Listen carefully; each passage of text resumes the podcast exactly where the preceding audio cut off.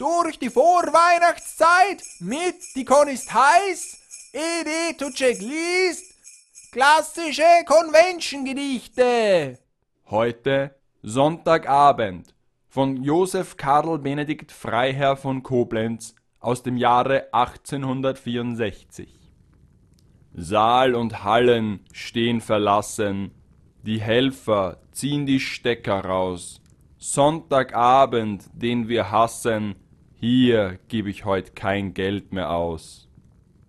Ihre Waren haben Händler in Mietkarossen eng gepackt, tausend Besucher gehen nun heim, das Cosplay kaum noch intakt. Und ich wandre raus zum Bahnsteig, bis hinauf zum Fernzuggleis, harte Realität, raus aus der Fiktion, aber vorher kauf ich noch ein Eis.